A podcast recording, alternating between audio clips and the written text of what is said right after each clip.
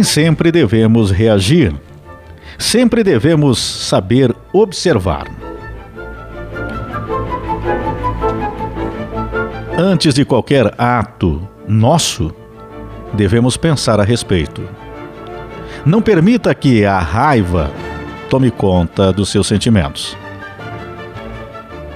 Você deve cuidar, porque a partir do momento que você permite que a raiva controle as suas ações, na verdade você perde o controle das palavras que você vai dizer, dos seus atos e acaba perdendo a razão.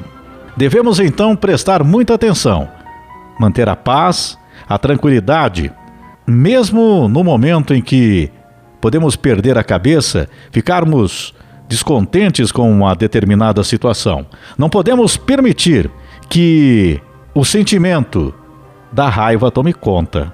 E claro que nós temos dificuldades muitas vezes para agir com mais calma, com mais tranquilidade. Está em Provérbios 15, 1.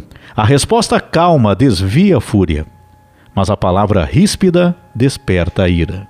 Então precisamos, naquele momento em que somos contrariados, somos questionados, não concordamos com uma determinada situação ou até uma determinada situação nos revolta, a resposta calma desvia a fúria. Precisamos tentar resolver o problema, mas em primeiro lugar, controlarmos as nossas emoções. Em Eclesiastes 7:9 diz: Não permita que a ira domine depressa o seu espírito, pois a ira se aloja no íntimo dos tolos. O que nós precisamos entender aqui que a partir do momento que nós perdemos o controle, as nossas ações, elas se tornam totalmente sem propósito.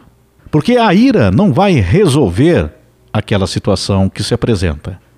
Pelo contrário, vai dificultar ainda mais.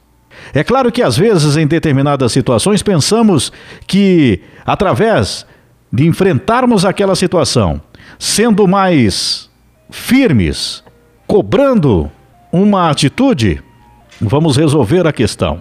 É claro que nós devemos ser firmes nas nossas decisões, naquilo que nós estamos observando que está errado, ou que entendemos que está errado.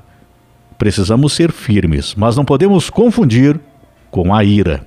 A resposta calma desvia a fúria, mas a palavra ríspida desperta a ira. Ainda temos aqui outros ensinamentos, como Efésios em 4:31, livrem-se de toda amargura, indignação e ira, gritaria e calúnia, bem como de toda maldade. Se ficamos amargurados, indignados com uma determinada situação e permitimos que a ira, que o grito ou que através da ira, coloquemos palavras duras a outra pessoa, nós precisamos repensar para nos livrarmos desses sentimentos. Provérbios 29, 11: O tolo dá vazão à sua ira, mas o sábio domina-se. Então, aqui, o que quer dizer é que temos que agir com sabedoria, precisamos dominar as nossas emoções. De que adianta entrar em discussões? Precisamos então conter a nossa raiva, a nossa ira. Nem sempre devemos reagir em determinados momentos.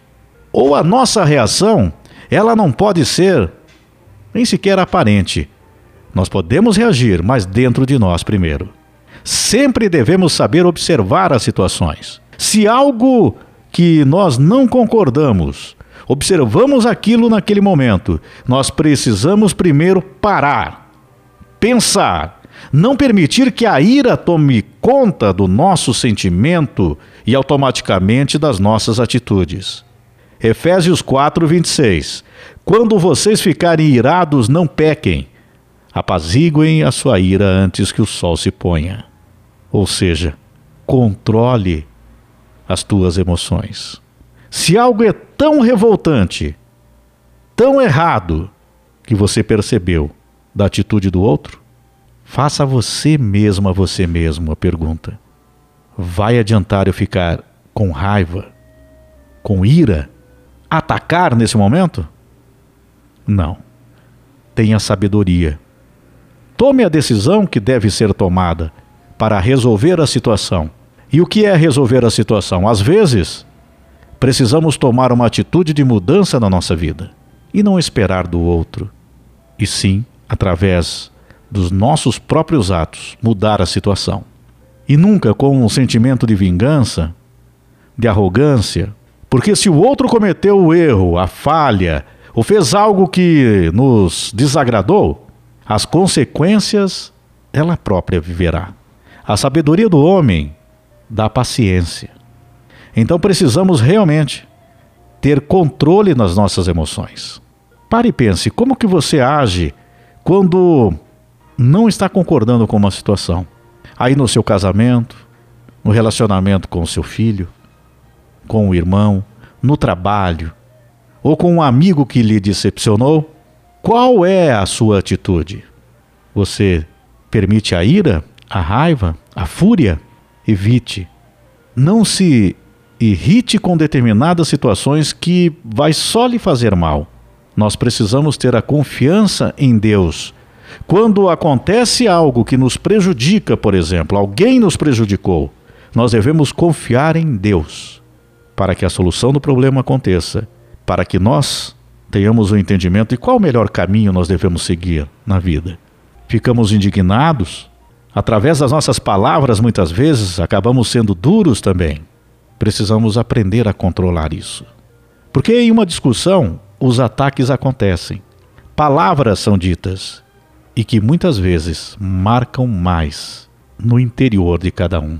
E essas marcas vão deixando ali cicatrizes, marcas que ficam no tempo, na relação entre as pessoas.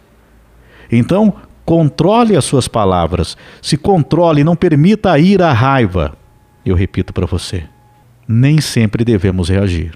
Devemos ter sabedoria saber observar, esperar o tempo certo, se for necessário, conversar a respeito. Entregar a Deus. Quando você sentir a raiva, a ira, faça uma oração. Pare um tempo. Peça a Deus que te ajude.